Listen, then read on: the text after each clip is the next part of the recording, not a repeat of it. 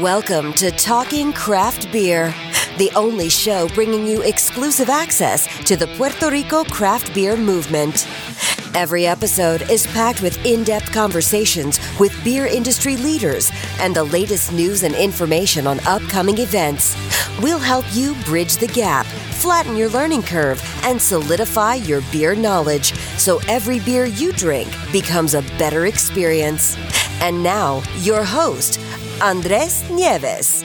¿Qué, ¿Qué está pasando? Bienvenido al episodio 10 de Talking Craft Beer, el show donde consigue el acceso exclusivo al movimiento cervecero artesanal en Puerto Rico.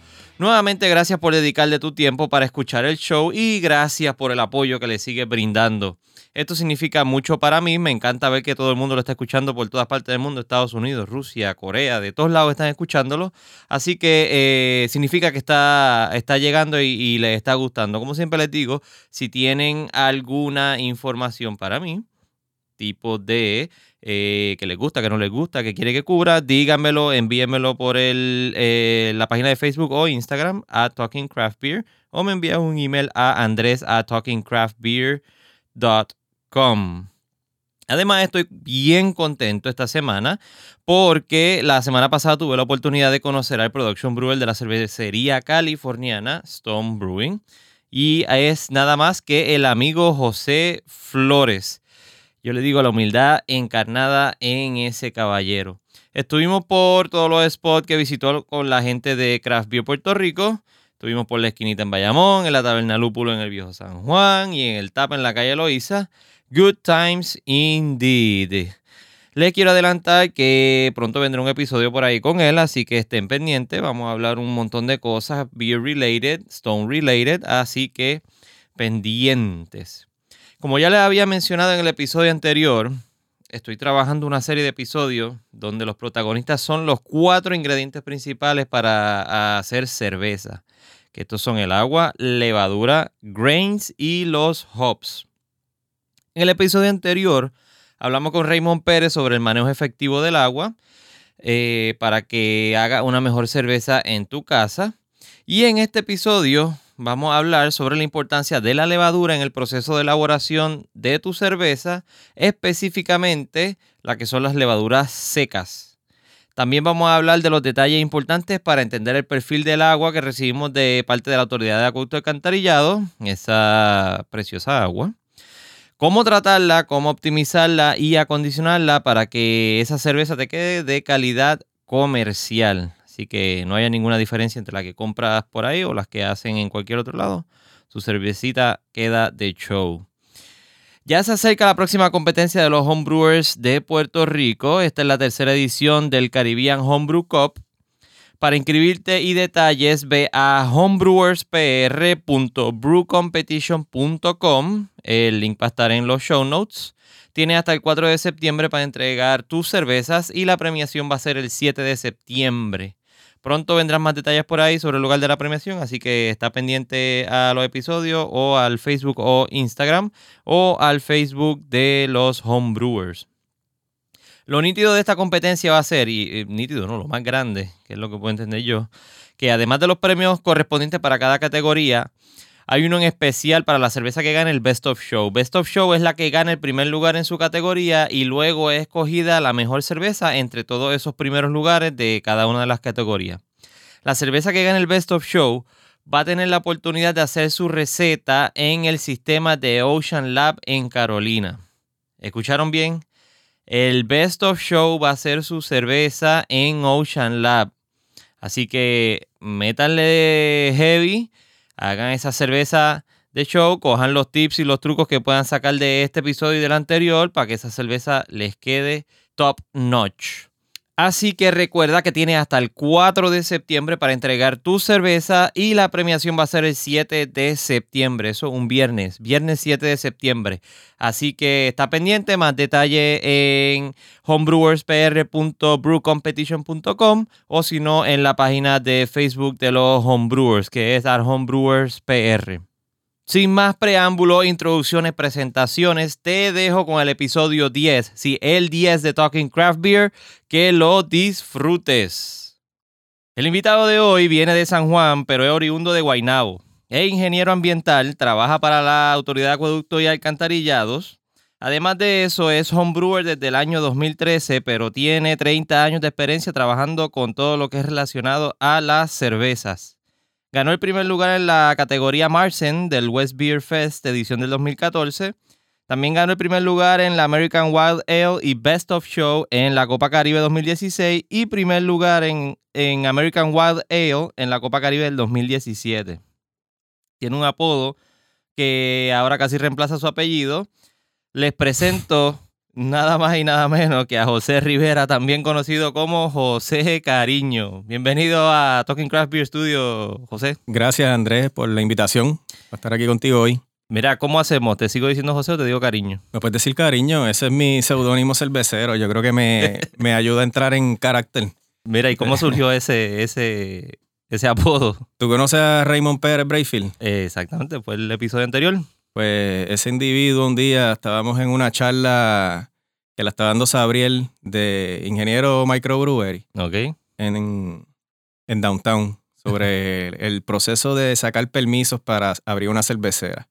Oh, Eh, te podrás imaginar que ese, esa charla estaba súper llena porque todo el mundo quiere hacer una cervecera. Así que allí estaba, él estaba presentando la ruta, aquella charla duró como dos horas, en lo que él contaba la travesía de más de dos años de, de proceso administrativo para tener todos tus permisos en orden y poder producir cerveza que se pueda vender. de dos años nada más. ¿Estás seguro? Por eso dije de por lo menos dos años. Y justo antes de que empezara la charla, de- a- avisaron, miren, vamos a empezar. Era en la parte de, de afuera. Ajá. Tenían como un deck mirando a... Eso es el, A- el al caño, Martín Peña. caño sí. Martín Peña. Este, estaba en la parte de afuera, adentro estaba la gente que a- habituaba el local en- eh, normalmente y dijeron, vamos a empezar. Así que dijeron, pues todo el mundo sale corriendo a buscar una cerveza, ¿verdad? Para Sí, para, estar bien para pasar la charla hidratado.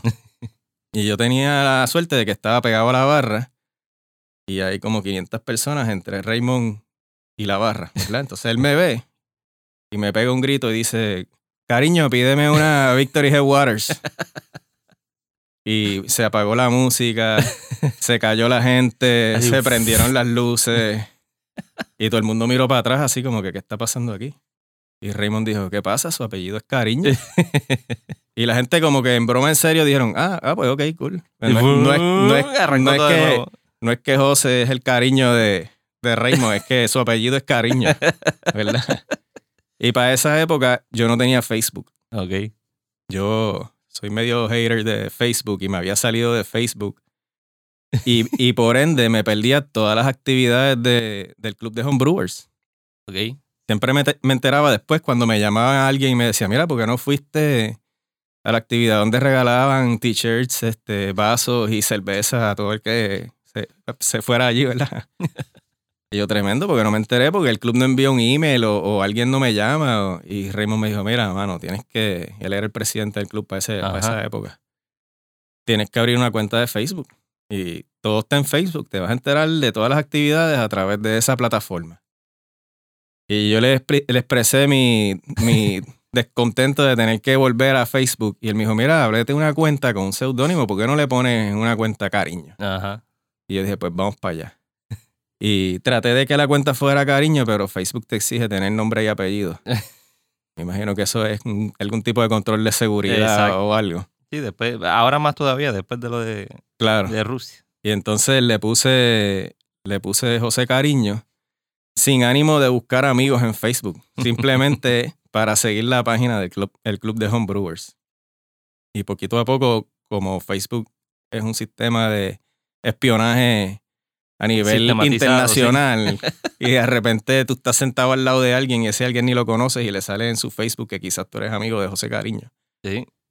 pues empecé a, a- a añadir amigos que casi todos los que están en mi página están relacionados de alguna forma u otra a, A la, la cerveza.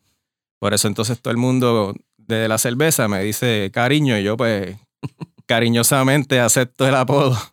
A mí me da Este- risa, a mí me da risa porque yo le hablo a todo el mundo, no, porque José Rivera, José Rivera, ¿y quién es José Rivera?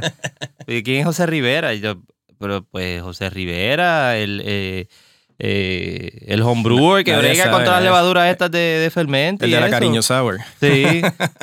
Ah, pues no, no es José Cariño, chico, no es, no es José Rivera. Sí, sí. He adoptado el, el, el apodo y, y está chévere porque esto del homebrewing es un hobby que te ayuda más o menos a separarte un poco de, del día a día de la vida, ¿verdad? Y, y, y como que me hace clic llegar a la taberna boricua o, o allí a Vivo Beach Club y que, ah, cariño, y más o menos apagas el switch del trabajo y de, y de, la- de lo cotidiano de la vida y prendes el switch de, del hobby y de la cerveza. Y, Es como los artistas que tienen. eh, tienen sí. su nombre. no sé si llega Como a Cha- no como sé Ricky Martin. No, gracias. Estás en la categoría de Raymond.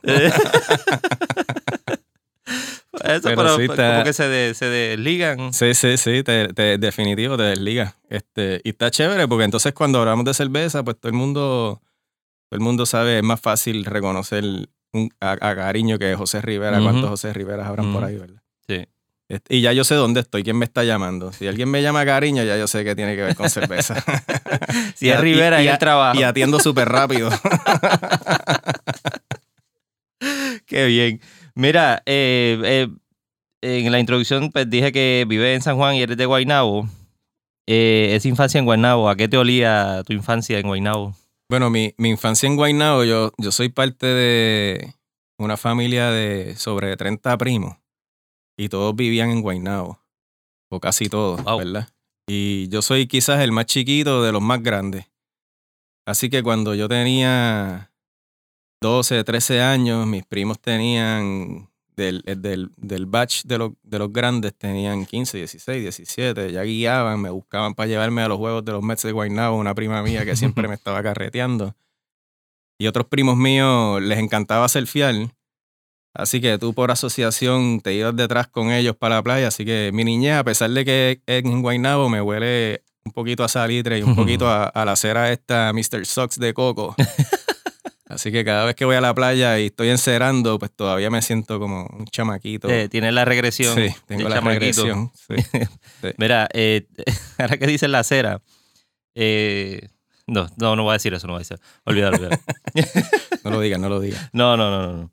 Mira, eh, me, eh, me contaste ya, y como dije en la introducción también, que lleva, tienes 30 años de experiencia trabajando de, con cerveza y de convertirte en homebrewer del de 2013. Cuéntame un poco cómo fue que empezaste en este mundo de cerveza. Bueno, los 30 años, eh, yo tengo 43, si le quitas 30 son 13, como te dije, más o menos mis primos me son sacaban, así que a los 13 años yo me tomé las primeras tres Miller Genuine Draft Oh. este, con mis primos en Boquerón, este, en combate, perdón, fue eso, en combate. Aquellas cervezas me llenaron, no me cabía ni un suspiro, aquello estaba brutal. Este, pero he sido cervecero toda la vida. Mi papá es bien cervecero también, siempre tomaba medallas. Este, y toda la vida eh, creo que la bebida de, de selección ha sido, ha sido la cerveza. Y en un, e- en un evento casual y de, de conspiración del destino, ¿verdad? La esposa mía Hmm. es la mejor amiga de la esposa de Raymond. Ah, Y cuando empezamos a salir, un día me, me dice, mira, vamos a la casa de, de Raymond y Natalia, que tienen un barbecue y qué sé yo. Y yo no los conocía, y pues vamos para allá. Y este tipo, de la nada, como quien tú recibes y le ofreces un vaso de agua, te dice, mira, yo tengo cerveza casera. Y yo, ¿qué? Sí, sí, toma, coge un vaso y te sirves allí. Ya tenía el kegerator antes de que todo el mundo supiera lo que era eso. Este, y yo me sirvo aquella cerveza, supongo que era la 5 Jones o alguna versión de la 5 Jones. ujú. Y, y yo dije, mano, si este tipo puede hacer esto en su casa, yo quizás deba de explorar la ruta de, de cómo hacer esto, de cómo llegar aquí. Y eh, eso sembró como una semilla. Y más adelante, en un viaje que hice con mi esposa a San Francisco, manejamos hasta Santa Cruz, por la costa de, de California, novelereando. En Santa Cruz, pues, para ir a ver las playas de surf y ver dónde es que hacen el O'Neill Coldwater Classic y los locos estos que se meten en, en agua que está de nevera. Eh, nos metimos, caminamos por las calles de Santa Cruz y nos metimos en algo que ya no existía en Puerto Rico, que, que son las librerías grandes. ¿verdad? Quizás fuera de Río Piedras es un poco difícil encontrar un sitio donde tú puedas abrir un libro y sentarte a leerlo en la misma librería. ¿Y este qué año? Esto fue en el 2013. O, sí, 2013, por ahí. 13.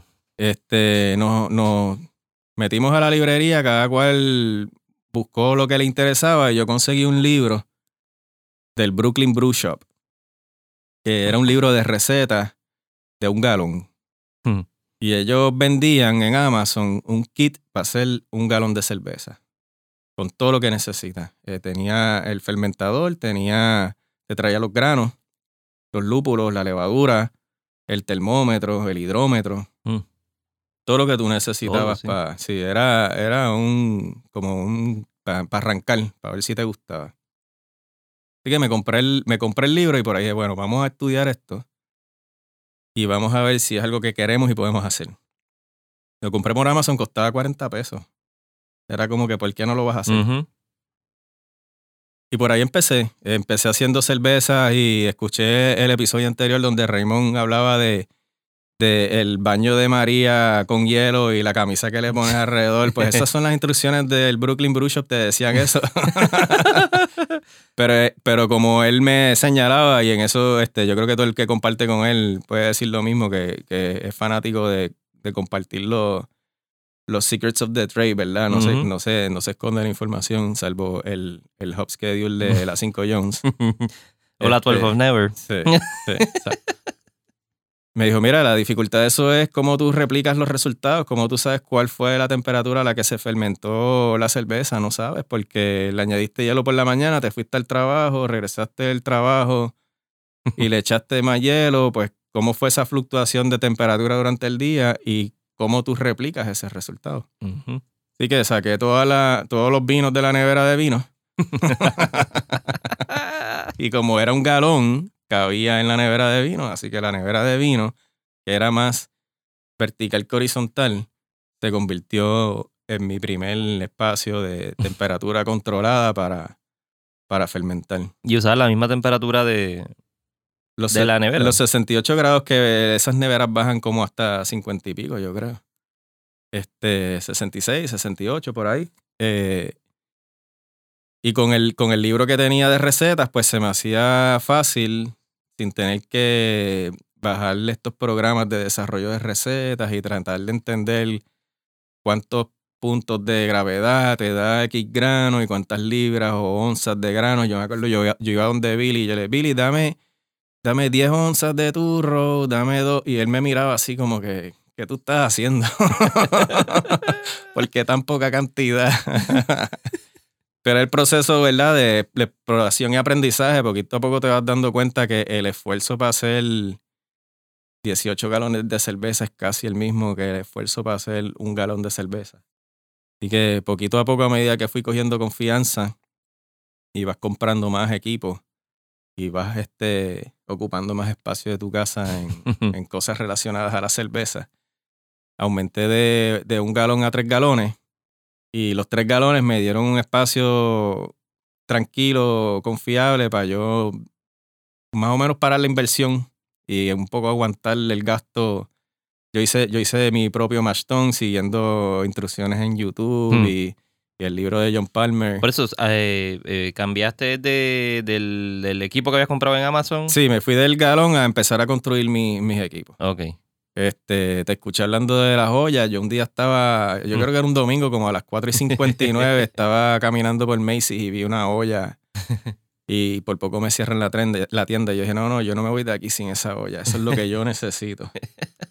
Este, Es que no hay, no, No hay. hay, En Marshall hay. yo he chequeado y no hay ya. no hay. La última que yo compré, la compré por internet y el shipping te podrás imaginar. Lo que yo he visto que lo, lo- el otro día que fui a la esquinita y, y ayer, eh, hay unas tiendas de, de cocina. Sí. Por allí, por donde está el nido, Ajá. por allí hay unas tiendas de cocina. Ok. Como Nápoles y esa cosa así. Ok. Que a lo mejor allí deben tener la grandota esa. Yo no sé Tiene si que haberla. esa misma En, funciona. en Puerto Tierra hay mucha tienda de cocinas industriales que quizás también tienen una que otra olla por ahí que pueden disponer de ella económicamente. Pero el, el problema o la dificultad es que tú vas, se te van ocurriendo ideas. Ok, Hmm. vamos de un galón a tres. Ok, vamos a, y se te va complicando la cosa, ¿verdad? Ahora quizás, si, se le- si le recomiendo a alguien, le recomiendo, mira, cómprate un equipo. No, no voy a anunciar el que, el que todo el mundo tiene ya, ¿verdad? Pero algo No, similar a eso. olvídate un- de eso. un, un- no quiero que sea clichoso el, el Grainfather, pero hay, hay, una, hay unos equipos similares, ¿verdad? Un todo en uno, Ajá. que te simplifican la vida. Quizás parece mucho dinero al principio, pero, pero los vas a gastar. Yo lo pensé, yo lo pensé. Yo lo decía cuando empecé en todo esto, yo lo decía, "Ay, pero voy a, voy a empezar yo con, con los coolers, como empezó todo el mundo, y hacer todo igual. Cuando me ponga a ver, pero es que es un montón de cosas. Sí, un Es montón de mejor cosas. hacerlo con el Grainfather o con el Robru, cualquiera de ellos. Sí, sí. Y, y ya lo tienes tú ahí. Si, tú- si supieras que en, cuando estás haciendo el matchstone te recomiendan comprar un, una manga de calentador de agua Ujú. Y le quitas la goma que tiene por dentro y ese filtro o esa tela de stainless steel que tienes, como El un braided, trenzado. el braided ese, sí. Ese trenzado te, te sirve para filtrar. Ese matchstone que yo tengo no le pasa ni, ni una hojita de grano. Mm. Pero para sacarle la goma a, a, la, a, A la manga. a la manga esa, yo creo que eran las 3 de la mañana y yo todavía estaba tratando de hacer la cosa esa. Y yo dije, no, esto no puede ser. Pero ¿cómo, cómo tú le sacas esa goma? Tienes que... Ya, ya. Porque te vas a quedar con la rosca. Te, te tienes, sí, ya no recuerdo el procedimiento, pero estaba siguiendo algo en YouTube que se acababa el video como en cuatro minutos. Y yo llevaba como cuatro horas alando goma por un lado y tratando de no No, destrozar pues. el, el trenzado por el otro. Si te dejas llevar por eso, los, la- los programas en HGTV hacen Sí, las casas en sí, media hora. Exacto. Lección aprendida. Así que pienso que es, es mejor quizás hacer algo como, como lo que vende Amazon o- y que también hay otros kits por ahí de, de un galón y probar. Lo bueno es que siempre tienes amigos que te van a dar refuerzo positivo. Todo el mundo te dice, diablo, tú hiciste esto, qué cool, esta cerveza está buena. Pues está bien, tengo un six pack. no te la puedes tomar nada más que una. Ajá, ajá. y, y poquito a poco el brinco debe- quizás debe ser no tan gradual, sino si tienes el tiempo y, y- y te gusta, eh, meterle de lleno, irte de pecho por ahí, no ahorra- vas a ahorrar chavos al final del camino y dolores de cabeza. Y no tienes que estar corriendo por todas las tiendas, todos los marchas a ver si encuentras una, una olla Una olla que, de... que le quepan cinco galones Exacto. hirviendo, o sea que tiene que ser de ocho por lo menos. Taladrando metal, nada de eso, olvídate de eso. ¿Y qué... ¿Con qué estás ahora mismo? ¿Con qué estás Estoy con el cocinando ahora? Yo, yo, cuando hacía tres galones, usaba una, una hornilla de camping que tenía, que heredé de mi papá, que es de Sears, de el 1982. y esas hornillas te hacen en entre 10 y 15 mil BTU, que, en- que hierven tres galones. Pero si vas a hervir cinco galones, eso, ese calor no es suficiente. No lo lleva hasta allá. No lo lleva. Y cinco galones tampoco en una hornilla de, de cocinar lo, lo hace. Tienes que tener más calor. Así que me compré una hornilla que hace 220 mil BTU y suena como el, como el jet de, de un F-16. Sí, así. En un apartamento. También me compré un extintor de fuego y Sí, para estar seguro. para estar seguro. ¿Y esto el-? ¿En- adentro del apartamento o en el balcón? en el balcón. Ah. Pero no deja de ser una ansiedad. Estás todo el tiempo pensando que la casa va a explotar en cualquier momento. Este, y, y ahí pasé a, a cinco galones, pero el estar moviendo mosto caliente o, y, y- o el hervido es un revolú y es un riesgo. Y la ventaja de un Grainfather, un equipo como esos, es que está todo integrado, tiene su bombita y tú, el sistema de enfriamiento es espectacular, no tienes que estar este, con, con el, con el coil este de cobre que, uno normalmente tiene, que, que te hace esperar media hora para que se enfríe el mosto. Pues no, tiene un counterflow uh, work chiller que por un lado está en 220 y por el otro está en la temperatura del agua de la pluma, que son este 80 a 78 grados por ahí. Así que te ahorra media hora de trabajo. Y entonces al final del día friegas un solo recipiente. El hacer cerveza es casi casi estar fregando todo el día. Es casi como una cocina, literalmente. Sí, pegando manguera, fregando, haciendo regueros, este... Y el, el- de nuevo, el problema de estar en un apartamento. Es lo mismo que me pasa a mí aquí. Sí. Y eso fue lo otro que yo pensé. Aunque yo tengo la terraza arriba, o sea, que tengo el, el espacio del mundo, pero yo no voy a estar tirando Claro. grano por los drenajes arriba del techo, que No, vaya y lo no, tape y no, se forme un no, revolú. Eso. Pero es más conveniente, es más fácil. Yo, cuando empezó, yo creo que Arturo fue el que me, me dio la idea. Sí, él es. mira, yo tengo un grandfather y yo, yo fui a. Él estaba en un Learn to Brew Day allí en Caribbean Brewing con, con el grandfather. Y porque tú a lo desconocido más o menos le tienes un poquito de miedo y dices, espérate, yo no me voy a gastar estos chavos si esta cosa es muy difícil de. Pero nada, eso es plug and play, Es es, otra- casi, es casi un microondas. Es otra cosa. Este, y, y por ahí fue que, que, que decidí olvidarme todos los equipos, los otros los tengo, ¿verdad? Si algún día voy a hacer una cerveza de más de 5 galones, quizás los necesito. Eh, pero me, me fui me fui por ahí con el Grandfather y ahora es mucho más sencillo. Pero un- es una cantidad como que buena, cinco galones. O Sí, sea, es suficiente, es un no, es, no es como se tiró Quique con el de Sí, el de 20 galones ahí. Sí. Y como lo tenía Raymond también, que tenía un montón. sí, sí, sí. No, no, por, por la salud de uno y para controlar un poco el peso, es bueno que sean 5 galones y no 18. A menos que tenga gente en tu casa todo el tiempo, ¿verdad? Y, y, y la pueda. Yo me compré unos growlers precisamente para eso, para, para bajar el inventario y, y sacarla. Cada vez que vaya a un sitio, me llevo un growler de esos que aguanta temperatura por 12, 15 horas y. y no Sí, tengo como que- ese. Sí, que no tengo que estar cargando con mucha cosa complicada y, y así bajo, no me la bebo todo, solamente Exacto, yo. No gasta. Sí, también. Ya el gasto lo hiciste en el arranque haciéndolo. Definitivo. Eh, ¿Cuál es tu cerveza preferida? De todas esas que has hecho. A mí- ya sabemos que la de Raymond, pues. A mí, a, mí me, a mí me gusta, pienso, yo todavía, yo no he dado con una receta de, de IPA que yo me sienta, esta es mi, esta es, lo, esta es mi IPA, esta es la, El flagship. la cariño IPA, ¿verdad? Este, estoy, he, he tratado, tengo una que trato de que sea principalmente turro y hacerla con, con un solo lúpulo para bittering, aroma y, y sabor, a, a tratar de, de calibrarme con, con, con los lúpulos y qué hacen en cada una de las etapas. Ten- eh, esta que trae es una New England IPA que, que me gusta, pero lo malo que tiene es que es 8% de alcohol por volumen, tú sabes, no es muy... No es muy ni de playa ni sessionable. Tú te das este, dos o tres de estas y estás buscando dónde estacionarte. Empiezas a hablar en cursivo. Sí, sí. Este, me gustan las F. Weizen, tengo una buena receta que... Y, y recientemente, siguiendo el lead de Arturo, me puse a hacer una colch y me busqué una receta tradicional, lo más simple posible.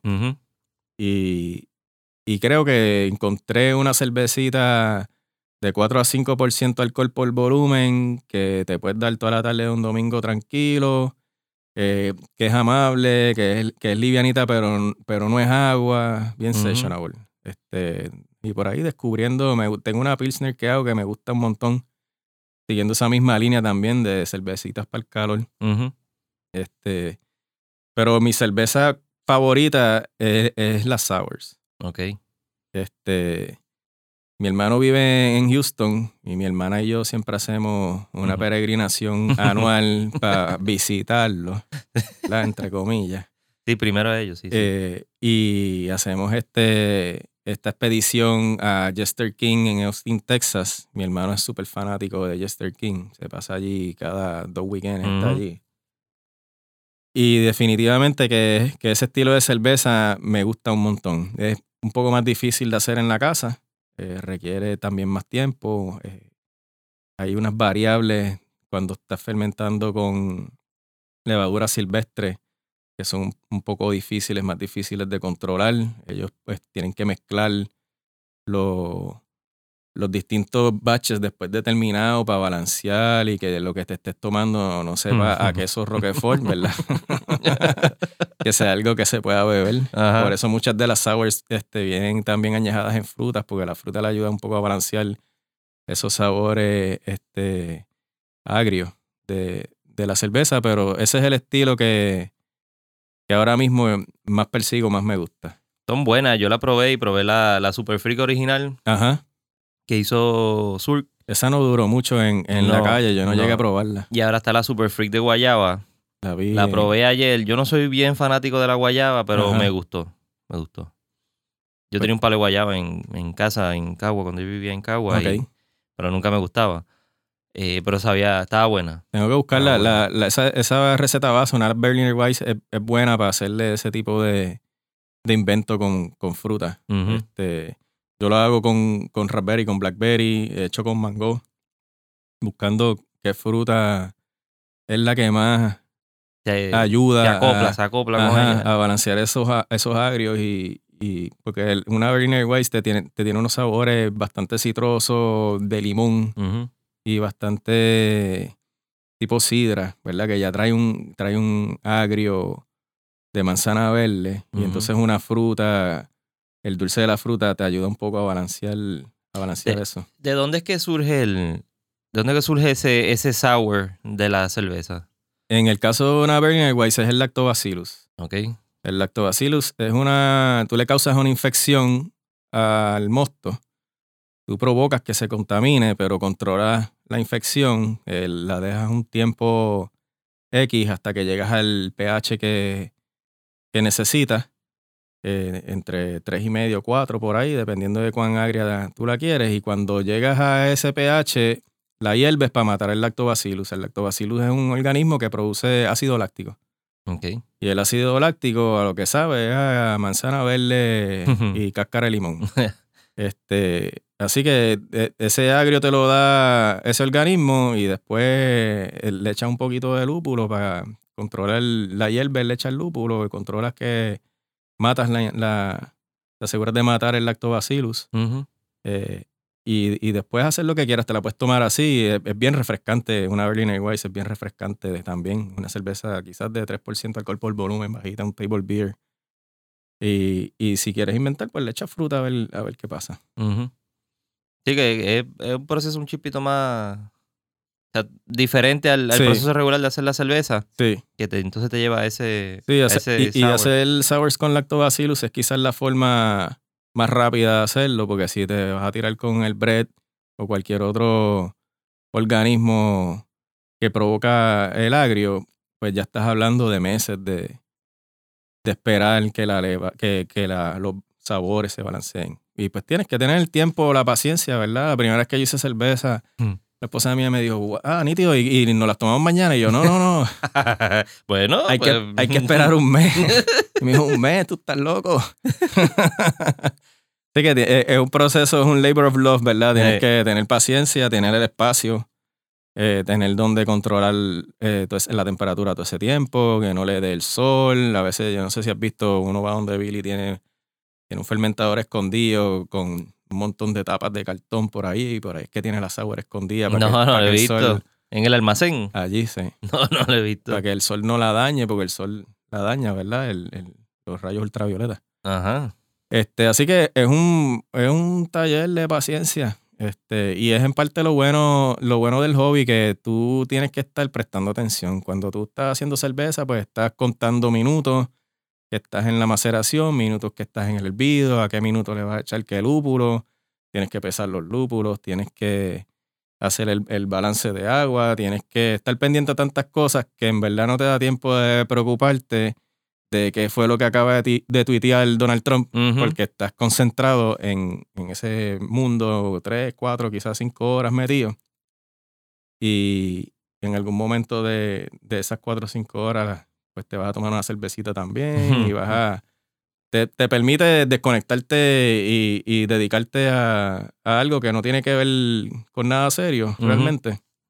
Y El ma- es más doloroso el primer batch, me imagino yo, puedo pensar yo. Yo todavía pues, no lo he hecho, pero el primer batch tiene que ser más malo, a menos que compre cerveza, porque Sí, si no tiene un batch viejo Ah, que ya haya claro. hecho, El primer, el primer batch es el del el El sufrimiento, sí. el lonely batch. No, no, ese día tienes que comprarte un six pack de algo. O que, Mira. o que te traigan homebrew. Eh, te invité también al podcast. Ya el episodio anterior hablamos con Raymond sobre lo que es el, eh, el agua y, y los principios básicos para, para manejar el agua.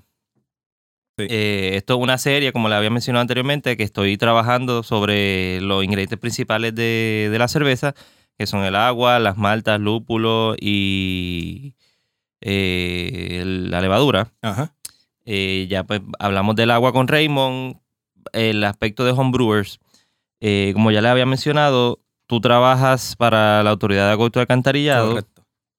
Y obviamente pues tiene un conocimiento más profundo de lo que es el perfil del agua eh, que nosotros utilizamos aquí, porque Raymond no había mencionado en el anterior que tú puedes usar agua de galón, que es agua ya, ya como quien dice limpia, Sí. limpia Sí, en- sí. de cierta forma, y el agua de nosotros. Eh, eh, mensualmente o, o mensualmente o cada cierto tiempo nosotros recibimos un Una vez al año. una vez al año es. Sí.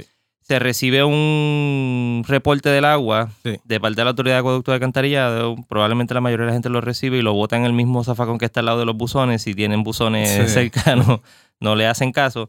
Pero obviamente para un homebrewer esto es de suma importancia porque tiene que estar pendiente a él de cómo él, a- aparte de mantener su, su tubería y todas sus cosas limpias en la casa, pero pues, esto es lo que le informa a ellos de cómo está el agua, eh, eh, el agua que están recibiendo. Claro. ¿Cómo usamos ese informe los que va- vamos a hacer cerveza en nuestra casa? ¿Cómo, ¿Cómo lo leemos? ¿Cómo lo medimos? ¿Qué información tenemos que buscar de ellos? O sea, Pues, pues mira, paséanos por el, lo, por el lo- informe. lo más curioso de, de la historia de la cerveza es que más o menos comienza como un proceso para tú poder tomar agua. Eh, en tiempos donde no habían sistemas de purificación de agua como los conocemos hoy, pues la gente tenía que buscar la forma de matar esos organismos que te causan enfermedades que están en el agua y, y una de esas formas es, es, este, creando alcohol y el alcohol mata esos organismos y pues por ahí más o menos viene el nacimiento de, de la cerveza y, y, lo- y los líquidos fermentados como una estrategia de poder tomar agua. Entonces el, el informe de, de calidad de agua que te envía Acueducto y como bien dijiste es un reporte que se recibe anualmente, es, es importante saber pues cuál es su propósito. El propósito es demostrar demostrarte a ti como consumidor que el agua que tú estás consumiendo pues, es segura. Es un requisito de, de cumplimiento con, con la ley de aguas puras de, la- de la Agencia de Protección Ambiental Federal y, y del Departamento de Salud de Puerto Rico de asegurarse y garantizar que el agua que uno consume, pues la puedes consumir.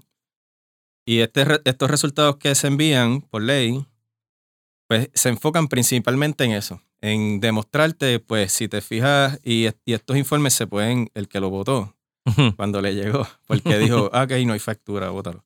Este, puedes buscar en la página acueductospr.com, en el área de ambiente, me parece, ahí tú puedes buscar el enlace que dice informe de calidad de agua y te sale te sale un menú en la parte izquierda que te permite seleccionar el sistema que te sirve agua a ti. Si tú no sabes qué sistema te sirve agua a ti, le entras tu número de cuenta y con tu número de cuenta, pues él busca qué sistema te sirve a ti. Ok. O sea, o sea que no es un informe para toda la isla completa, es uno por, es por, área. sistema, porque cada planta pues produce eh, agua para una zona de servicio y cada planta pues está sujeta a, a la rigurosidad de, de las muestras de cumplimiento, ¿verdad? Para garantizar la, la salud pública. Y, y cada planta entonces por ley está obligada, son 114 plantas Mm. de agua, de potabilización de agua Ok. a nivel isla y cada una pues tiene su reporte. Ok. Eh, es importante, el, el reporte, pues, hay, hay sistemas que están, que se, se sirven de más de una planta. Ok.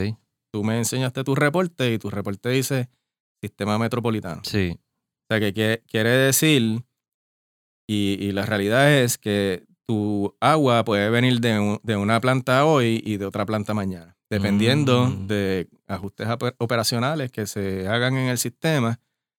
de- que eso es algo, es algo bueno para ti, porque quiere decir que si la planta A se dañó, pues te pueden suplirle la planta B y no se te va a ir el agua. Ok. Este, en el caso mío, yo me sirvo del superacueducto, así que mi Mm. informe para el propósito de utilizarlo en el cómputo de agua para hacer cerveza, eh, me, le encuentro más beneficio porque yo siempre me sirvo de la misma planta. Ok. O sea que... eh, es constante entonces. eh, el, el- el nivel de calidad del agua se em- supone que sea constante. Claro, es más, es más, y eso, eso obviamente las muestras son mucho más periódicas que el año. Lo que se te presenta en el informe anual es, es el resumen del año, ¿verdad? Eh, es como, como un average de, de lo, de lo Claro. que dio el año. Y, y obviamente el día que llueve versus dos semanas que no llueve, la calidad del agua en el río va a cambiar. Va, va a ser función de, de eventos atmosféricos, ¿verdad? Y no, siempre vas a poder el certificado o, o la información que saques aquí para hacer cerveza, eh, pues es más o menos una idea de por dónde están esos números. Ujú. Si tú fueras, para efectos de homebrewer, está súper bien. O sea, pues te voy, te voy a llevar a través del mío para decirte más o menos los números que, que yo saco con- de esa información. Y pienso que es, es suficientemente buena para yo tomar decisiones sobre qué, qué sales añadirle para llegar al perfil de agua que yo persigo en el estilo de cerveza que estoy haciendo. Este, en el caso de, de un cervecero comercial, pues quizás quiere tener un poco más de confiabilidad y de, y de certeza sobre eh, si es un papel en blanco o, o te trae un poco de calcio, te trae un poco de magnesio, te trae un poco de cloruro. Pues tú quieres, a nivel comercial, quizás tener un poco más de, de precisión, pero, pero volvemos, todo, much- muchas de las cervezas que se hacen eh, o que se hacían a nivel mundial históricamente se hacían en, en función de la fuente de agua. Ujú. Y esa fuente de agua siempre va a ser variable. En Jester King tú lees la parte de atrás de la botella y te dice well water from the prairies of Texas y, y- y ellos tienen su pozo. Ese pozo va a variar. De, no, no todos los días va a sacar la misma calidad de agua. Hay días que quizás llovió un montón y está percolando un montón de agua por el terreno y esa agua lava la piedra caliza que está en el terreno y ese día tienen más dureza.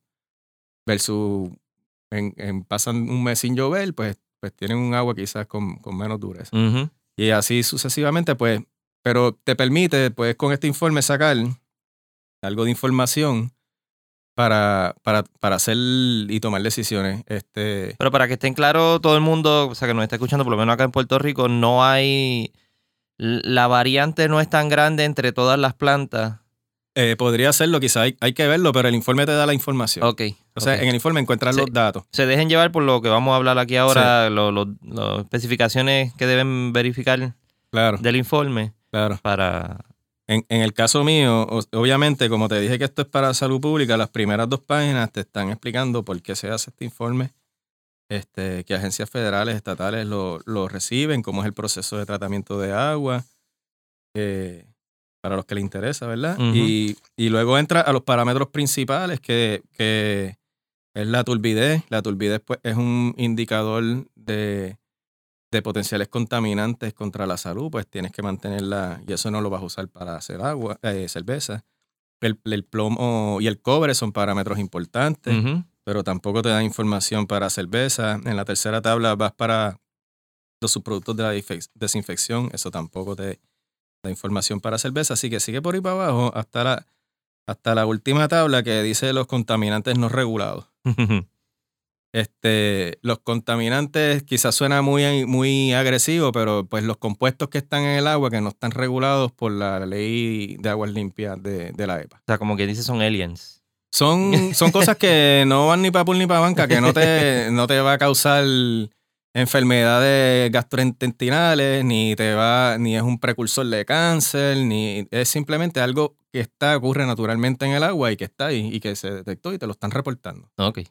Este, y ahí pues vas a encontrar, eh, eh, te dice re- residual filtrable, eso no lo usas, el, el cloruro lo usas para el cómputo de, de hacer tu cómputo de agua, eh, la dureza total y la dureza de calcio. De, de esos tres parámetros, dureza total, dureza de calcio y cloruro, saca tres de los iones que están en la, en la tablita sagrada del Easy Water Calculator.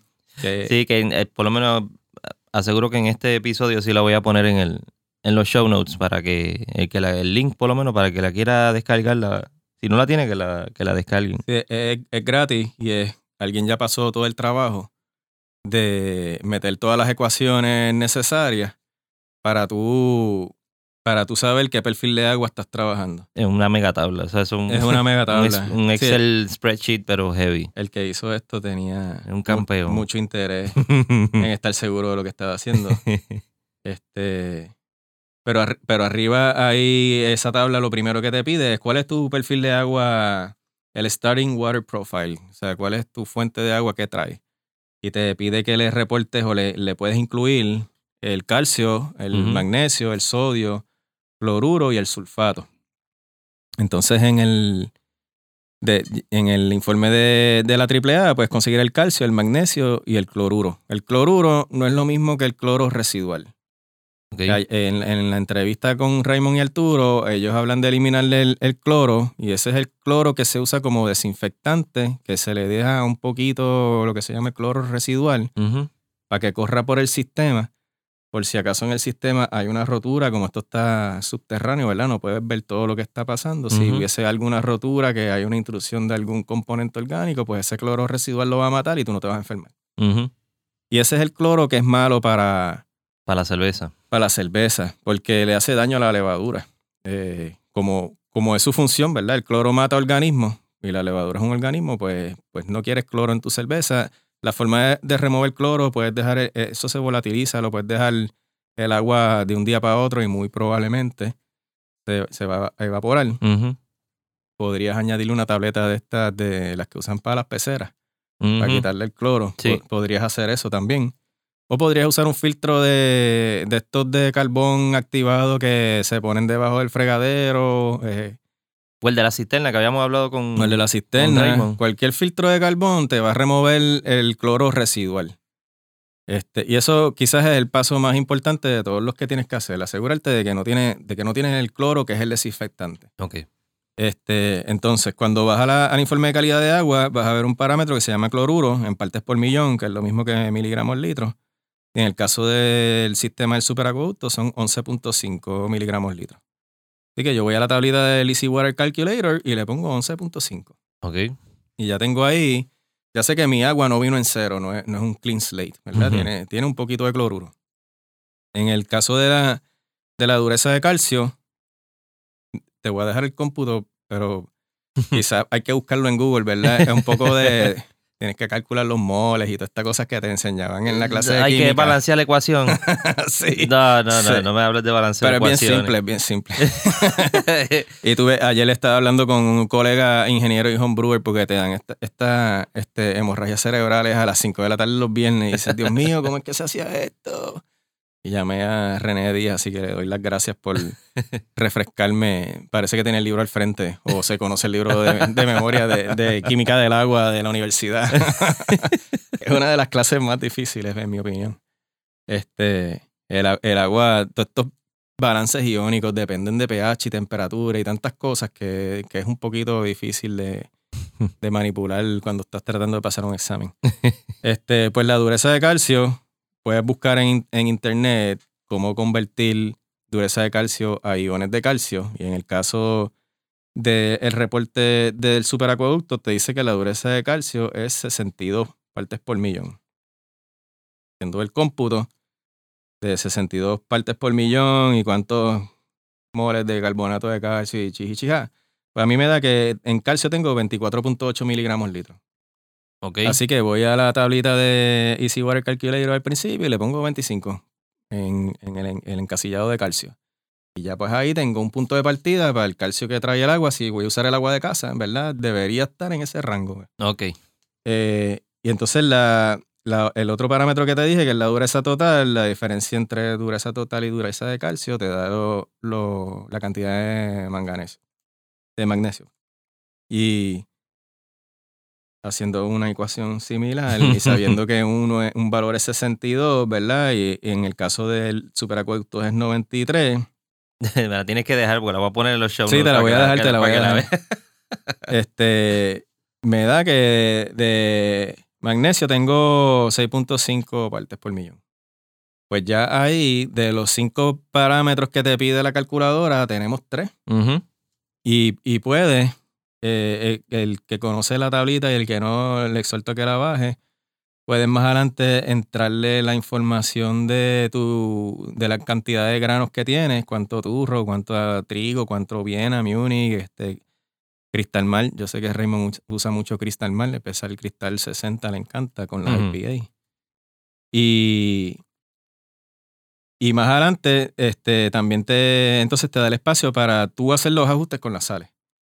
Eh, y, juegas con los miligramos litros y en, y en la parte de abajo te da, te da cuánto, cuántas partes por millón tienes de cada componente y tú si estás persiguiendo, por ejemplo, hacer una Pilsner, tú puedes buscar en internet el perfil de agua para una Pilsner checa o, o alemana, más o menos te va a decir, mira, tiene tanto calcio, tiene tanto sodio, tiene tanto esto, y tú pues, ese, ese es tu, tu meta, ¿verdad? Llegar a esos niveles. Pues, pues persigues con esta, con esta ecuación, en trial and error, ¿verdad? Le entras un gramo litro, este, dos, tres, hasta que te dé. Y, y, se, y se lo añades al agua que vas a usar para hacer la maceración.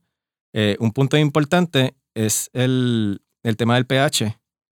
Eh, el pH debe estar entre 5.4 y 5.6 para hacer el mash Ok. con la maceración. Eso aprendí con. Pues voy a conocer a Napoleón de Fermentis, él conoce todos los términos de hacer cerveza en español. En español. y la primera charla que dio, yo creo que yo no entendí Nadie mucho porque nada. que es la maceración. ah, el mash, ok. pues el mash tiene que estar entre 5.4 y 5.6 y él tiene un espacio para que tú decidas si, le, si quieres bajar el, el pH usando eh, malta acidificada o quieres usar ácido láctico. Yo prefiero ácido láctico, es bastante, lo puedes comprar en cualquier homebrew shop, en internet, viene un frasquito que te dura un año. Este, en el caso de esta que estoy haciendo, que es un perfil para la Colch, eh, con 3 miligramos litros y con el grain bill que tengo y, y demás componentes de sales que, que hay, pues llegó, debería estar, me dice que mi pH debe estar en 5.44. Pues, pues accedo de eso, ese, estoy, en el, estoy en el rango de 5.4 a 5.6. Sí. Y ahí pues me aseguro de, de tener un poco de control en las variables de, eh, de los ingredientes, ¿verdad? El agua es uno de los ingredientes principales, quizás el, eh, de los más importantes. Yo diría que es el más importante porque sin él no puede Sin hacer agua no nada. tiene No es como cerveza. que va a hacer la cerveza con jugo de china. El, exacto. es agua. Bueno, Arturo hace una sidra con, con jugo de manzana que le queda bien buena. Este, hubo una fiebre de sidras también de hard cider.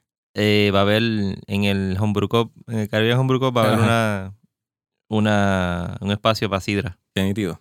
Una versión de. Este, No me acuerdo qué número era. eh, Jorge dijo cuál era, pero no. Pues, Jorge Ramones. Pues puede, puede, ahí tiene mi recomendación es buscar el Easy Water Calculator, este, asegurarte de que lo entiendes, no es muy difícil entenderlo, empiezas a jugar con él y vas a llegar.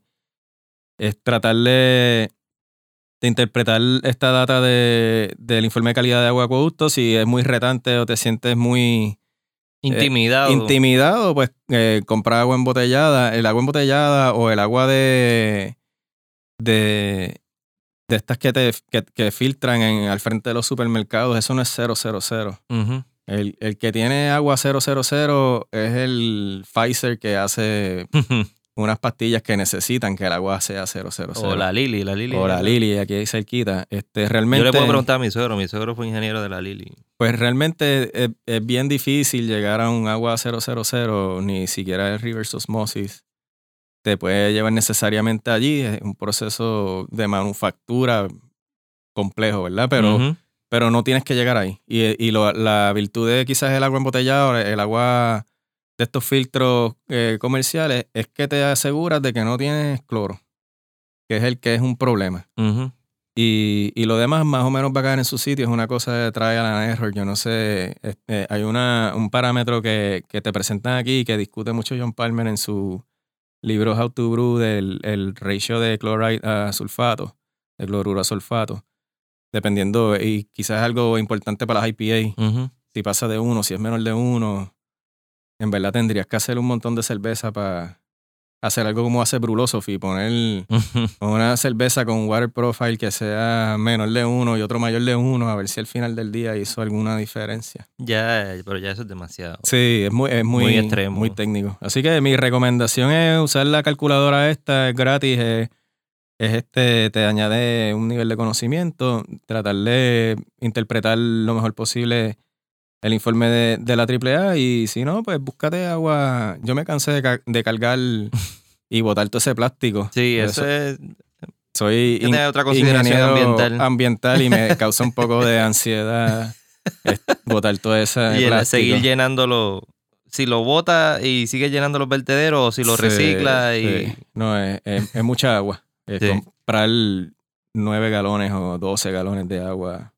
Lo que básicamente es para que eh, utilicen el informe como una guía, obviamente un año cada eh, es anual Sí. que lo que lo envían es para que tenga un, un- Como- un como- punto de partida de, de- Claro. para hacer tu cerveza. Si, si te fijas, si te dije que el calcio que trae el agua es 25 eh, partes por millón y el, la recomendación de John Palmer es que esté entre 50 y 150, pues la realidad es que siempre le vas a añadir sal eh, eh, o las sales que usamos para hacer estos balances y, y nunca te va, vas a estar en el rango. De 50 a 150 es un rango bastante, bastante amplio. O sea que es Ah. difícil que te salga. Sí, si le echas un poquito quizás llegas a 50, si le echas un poquito más quizás llegas a 100. No, es difícil. Este, la, la más fácil de, de quizás dañar es el sodio, que no quieres pasarte de 150 porque entonces la vas a sentir salada y obviamente eso no, no lo quieres no lo quieres de ninguna forma, a menos que estés haciendo una voz que, que tiene un, tiene un, se le echa sal. Mira, y, y todo, todas esas medidas que estamos hablando, algún aparato o instrumento que se utilice para, para medir el pH, algún strip o algo que se. Pues vienen los, vienen los strips esos que se utilizan para medir el pH en la orina. Sí, sí. los puedes usar, pero esos tienen unos rangos bastante amplios y yo no sé si tú los has visto, pero es bien difícil encontrar la diferencia entre el amarillo, el anaranjado y el más anaranjado. Ese punto de transición. Entonces no tú está. como tú quieres estar entre 5.4 y 5.6, tus ojos ven el 5.5. Ah, sí, mira, cayó ahí. Este, yo, te- yo tengo esos strips un montón, los dejé de usar porque cuando empecé a hacer sours me tuve que comprar un, un metro de pH. Ok. Entonces el metro de pH es un poco mm, bastante más preciso, ¿verdad? Es digital, tú tienes que estar calibrado, vienen unas soluciones que lo calibran y tú lo, lo, lo metes en, el, en un vasito con un poco de, del Word y, y, te, y te, da, te da el pH. Ya con toda la cerveza que he hecho, yo, yo eh, brinco ese paso, no le mido el pH porque ya yo sé que con este balance más o menos voy a caer donde tengo que caer y, y voy un poco más tranquilo, digamos, ¿verdad? Y esa, esa medición tú la haces después que ya tiene el Word hecho Es para validar, sí. o antes de que le echaste todos los componentes para tratar de balancear No, lo, lo haces para validar después de que terminaste, Después que terminaste. de que hiciste la maceración. Ok. Eh, pero esto, es- esto es bastante confiable y en 5 galones, 3 miligramos de, 3 mililitros de, de ácido láctico muy probablemente te llevan a ese, a ese pH que estás buscando. Este, pero la calculadora te hace el cómputo. Tú le pones 1, le pones 2, le pones 3 hasta que llega y te dice, mira, estás en el rango que es. Este, y así te evitas tener que descubrir después qué fue lo que, lo que pasó. Para mí lo más importante es el, el pH. Ok. Que después todo, todo, todo ocurra como tiene que ocurrir para que la cerveza fermente bien. Bueno, so, eh, eh, haciendo un recap de lo que estaba hablando ahora mismo, que es la tabla de eh, Easy Water Calculator, que va a estar en los show notes. eh, utilizar el reporte de, de la autoridad para tener una guía. Más o menos, eh, eh, yo, o sea, yo le voy a tomar una foto al reporte para que sepan con, un recuadro o algo, para que sepan Puedes bajar un PDF si quieres de... Exacto, bueno, y, y- le hago un recuadro donde tienen que, enfocarse. Ujú. O sea, que no es todo el informe, no se lo tienen que leer todo. Y la próxima vez cuando le llegue, no lo voten. Si no lo voten, leanlo. Hay gente que trabaja para hacer eso. Eso, mantener el pH ahí en su spot. Eh, pueden usi- utilizar el, el instrumento, como tú dijiste, el pH meter. Si quieren, los strips no lo usen. Porque siempre van a tirar para el lado de, Sí. de que midieron correctamente. Sí. Obviamente, estos son todos pasos y, e, e información eh, para que eh, tú vayas mejorando eh, la cerveza que tú estás haciendo y como decía Raymond, que la, que la puedas llevar hasta casi un nivel comercial. Obviamente, homebrewers no la puedes vender, pero te va a quedar a un nivel comercial como si comprara una cerveza por ahí de, de Surk o de Ocean Lab o de cualquiera otra de esas cervezas comerciales, que son, son cervezas eh. Llevando y siguiendo esa misma línea, eh, me dijiste que tú querías hablar también eh, o enfatizar lo que es la capacitación eh, de, de los homebrewers, eh, la enseñanza que, que, que obtienen, por lo menos aquí, por la, la- como, que, como quien dice, la escuela base es Billy, Sí. que te enseña a hacer tu cerveza de extracto o te enseña a hacer tu cerveza all grain en las clases que él da. Eh, pero de- ah, después de esa clase, ¿qué, qué, qué adicional tú entiendes que se debe, Bueno, se el- debe seguir el- enseñando? El Club de Homebrewers tiene un rol bien importante porque ahí tienes la, la vida práctica de los cerveceros. Eh, y como es un ambiente bien, no es, es competitivo cuando tú quieres quizás este, tener la mejor IPA, pero no es competitivo cuando la gente te quiere compartir preguntas. Yo siempre estoy en una actividad de, de- del club y se acerca gente que tú sabes que es nueva, es intimidante. Eh, y mucha gente llega con libreta para tratar de entender y anotar, que, que es lo que quizás me pasaba a mí al principio. Yo me compré el libro de John Palmer, me compré el libro de, de la levadura y la serie completa, después la malta y el agua y, y los lúpulos, y me compré el libro del, de, de Brooklyn Brewery, me compré el libro de Sam Adams, me compré el libro de Dogfish Head. Todo, toda una sed de conocimiento, ¿verdad? Porque no, esto, eh, tú puedes estudiar esto en la universidad. Sea, es bastante complicado y como puedes ver con el agua, tú puedes meterte en un nivel de detalle bastante específico. Y, Y hay universidades. y hay universidades. Porque eh, en el, en el episodio con José Ortiz de, de Dragonstone, pues él estudió Sí. en una universidad en California. eh, que le enseñaron eso. Lo único que él me dijo que, que no llegó fue a, a la a- práctica. a la práctica, Sí. que era que tenía que ir para allá a hacer la cerveza y todo, Sí, pero aprendió a hacer que cerveza. ser la ¿no? parte más nítida, ¿verdad? Sí, Jugar con, con el equipo de otro. ajá. Este, hay, hay, un montón de información y, y también escucho un montón de podcasts, por eso pienso que tu rol en esto también es bien importante porque los podcasts son en inglés este, y quizás son un nivel de especificidad como el Sour Hour. O sea, esos tipos están en un nivel de Sour un poco... Tienes que eh, haberte leído un par de cosas antes de llegar a entender lo que ellos están hablando. Este, y por eso la- pienso que el- el- la capacitación de nosotros como cerveceros es bien importante porque eh, no, si tú mientras más escuchas y más lees, te das cuenta que es un poco, no hay mucho consenso en sobre, sobre todas las variables que hay en los ingredientes que hacen la cerveza y cuál es su, su consecuencia. Ujú. Ahora está el tema este de la biotransformación de los lúpulos. cuando los echas en una New England IPA en el día 2 de la fermentación, que hice con esta, a ver, a ver qué es la biotransformación. este, eh, sí que tú puedes, tú puedes encontrar un montón de, de información allá afuera que te puede intimidar si no tienes la forma correcta de canalizarla. Y pienso que, que por eso la capacitación es algo importante y, y ahí este, mi- mis amigos de Fermentis han dado un paso adelante en, en venir aquí y dar talleres de fermentación. Ok. Eh, creo que le quita incertidumbre, además de añadirle confiabilidad a, a lo que es la levadura seca, que, que es como que el caballo que viene en la parte de atrás de la carrera, porque la levadura líquida, a este, a- por la naturaleza de la confección de la cerveza históricamente, ¿verdad? Ha, ha tenido un espacio más aceptado en la industria y la levadura seca era mirada como algo pues para resolver. Eh, Yo creo que, que esos tiempos ya pasaron. Eh, y yo, yo coincido con esta gente, estaba haciendo la marcha en esta que mandé para el West Beer Fest y, y yo no sabía que levadura usar. Y mientras más lees, más te complicas la vida. Y me cansé de leer y le mandé un correo electrónico al site de Fermentis. Le dije, mira, la W3470 es buena para hacer una Marsen. Y me contestó. me contestaron, es excelente. Y empezamos a intercambiar información. Una cosa bien coloquial, bien casual. Este, eh, Fermentis es parte de una matriz mucho más grande, que es el grupo Lesafre, que hacen levadura de pan. Ok.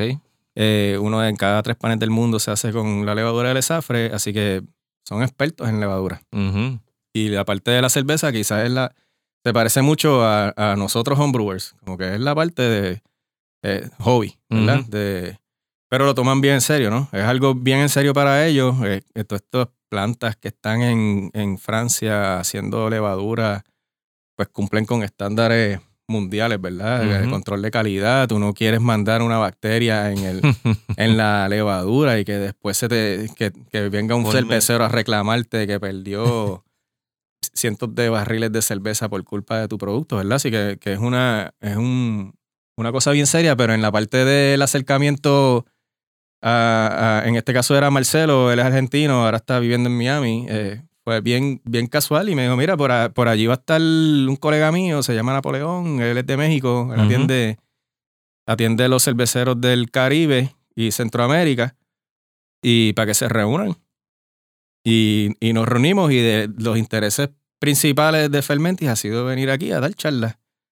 Y cuando tú te Que pones... no ha habido ninguno otro. O sea, no, al Sí, momento. Cuando, ve- cuando ves quién de maltas, quién de lúpulos, quién de cualquier otra parte de la industria está viniendo aquí a, a hablarle a los a orientar su producto sobre su producto. y hablarle a los homebrewers, mano. Uh, tú sabes, es, es este, me parece, y, y con el tiempo hemos ido, a- hacemos lo mismo en República Dominicana, nos vamos para allá y hacemos un taller de, de hablar de levadura y de Ujú. fermentación y de hacer cerveza y tú le traes tu cerveza y qué tú crees y, que, y mira, yo estoy haciendo esto en un momento, este, José Ortiz estaba mezclando dos cepas, dos, la BE256 con la, con, no me acuerdo cuál era la, la otra. Hmm. Ellos nunca habían visto a alguien que hiciera eso.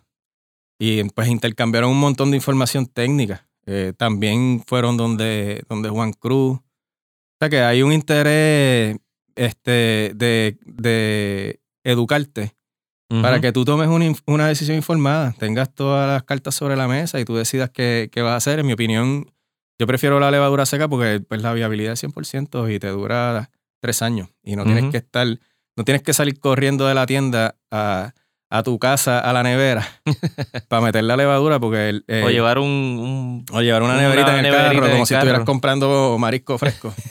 este, porque eh, la levadura no se, no se ve afectada por eso. Eh, y en este clima caliente del Caribe, yo creo que es bastante acertado que tú puedas tener ese beneficio de no estar preocupado por, a menos que tú tengas un laboratorio en tu casa para hacer el conteo de células que tienes. Pues yo prefiero cortar el sobrecito de 11.5 gramos y echarlo completo ahí. Lo y- eche y ya. olvidarme de cuántas células hay vivas y cuántas células no están ya. ¿Verdad? ¿Y cuánto tiempo lleva? O sea, se han ido, ¿desde cuándo se está involucrando Fermentis en ellos- esas ellos- ellos- capacitaciones? Ellos vinieron por primera vez en 2015. Hicimos- eh, hemos hecho talleres en, en la taberna Boricua, en, en FOC. Hicimos un taller también cuando, cuando nadie... Todo el mundo siempre te abre la puerta. Tú dices, mira, quiero hacer... Quiero traer un recurso. a Hablar de levadura, fermentación y cerveza. Ujú. Tú me prestas tu espacio y todo el mundo te abre la puerta. Eh, los amigos de la taberna Borica, esa, esa gente siempre está allí como que entren, esta es su casa. Villa y Mari. Sí, este, igual con Gregory en Fox nos dijo, yo te pongo la carpa y te sientas aquí. Y, y lo, lo nítido de esos talleres es que tú ves la gente bien callada, está todo el mundo bien concentrado, cogiendo notas.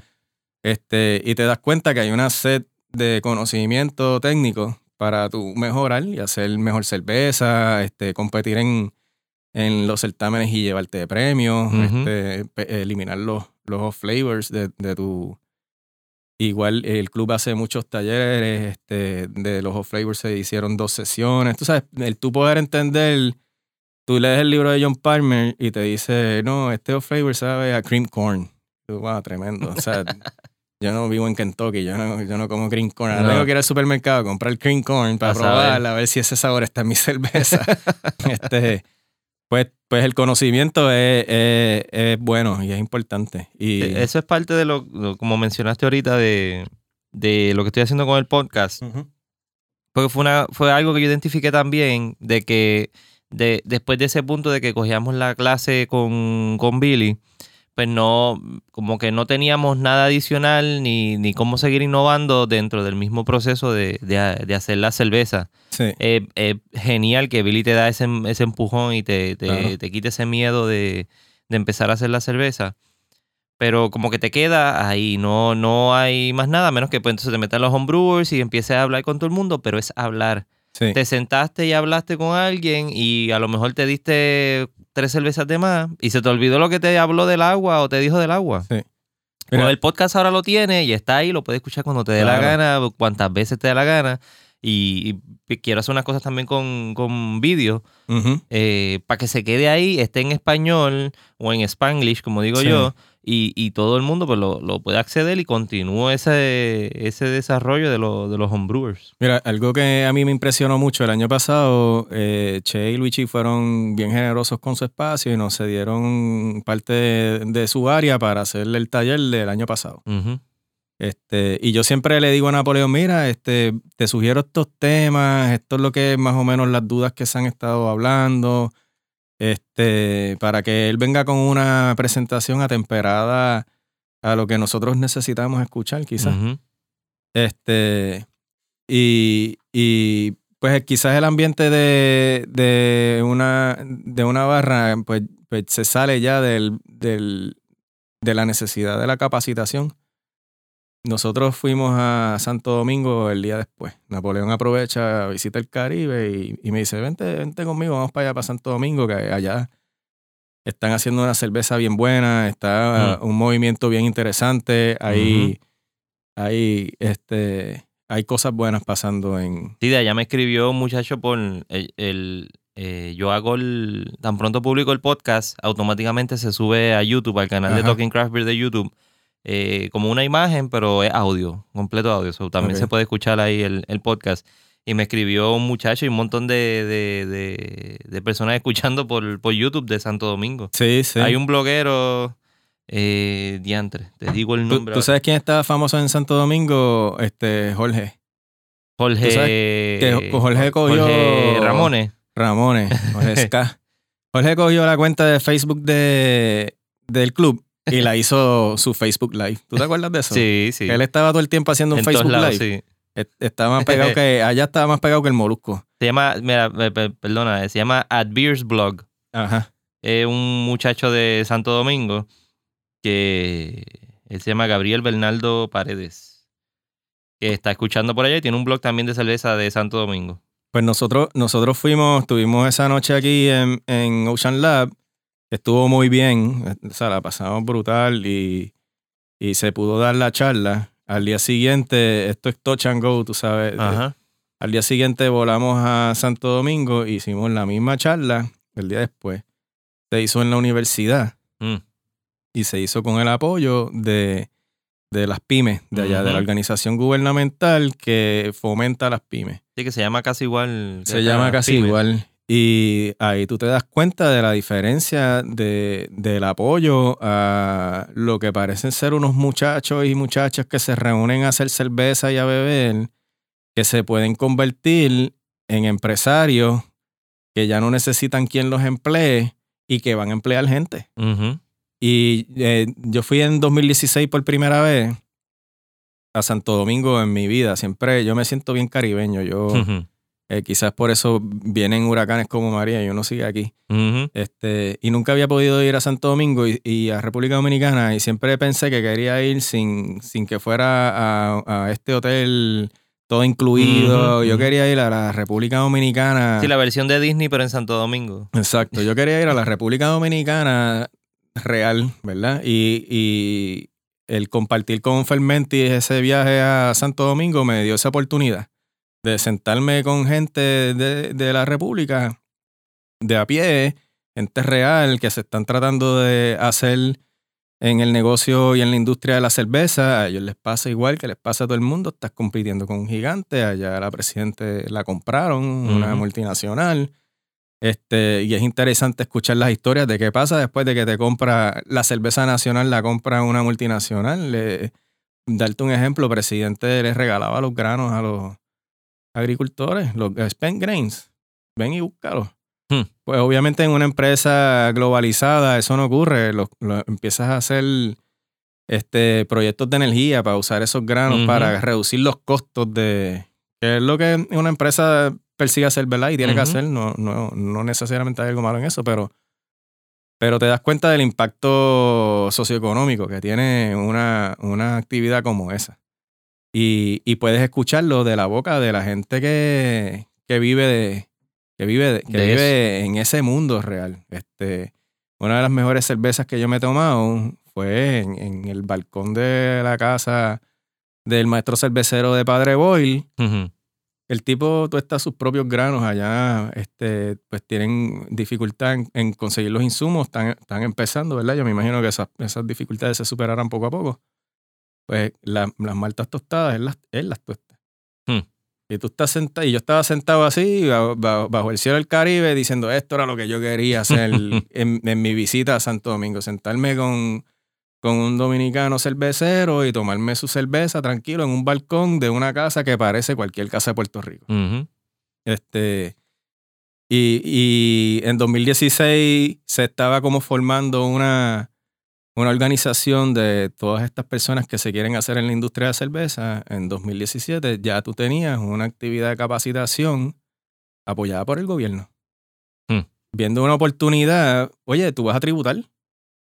Viendo una oportunidad de... Sí, esto, de- es- esto es hablando de, de- de cerveceros comerciales, Ajá. no homebrewers. no homebrewers. O sea, que el apoyo es a, lo- a los cerveceros comerciales. Pero que obviamente, como digo yo, vienen de ser homebrewers, porque todo el mundo arranca de ser Todo mundo homebrewer. Hasta sí, que dice, diante, pero yo puedo hacer de- esto, con- o sea, yo, yo puedo vender esto. Claro. Este, y, y ellos no son diferentes a eso, ¿verdad?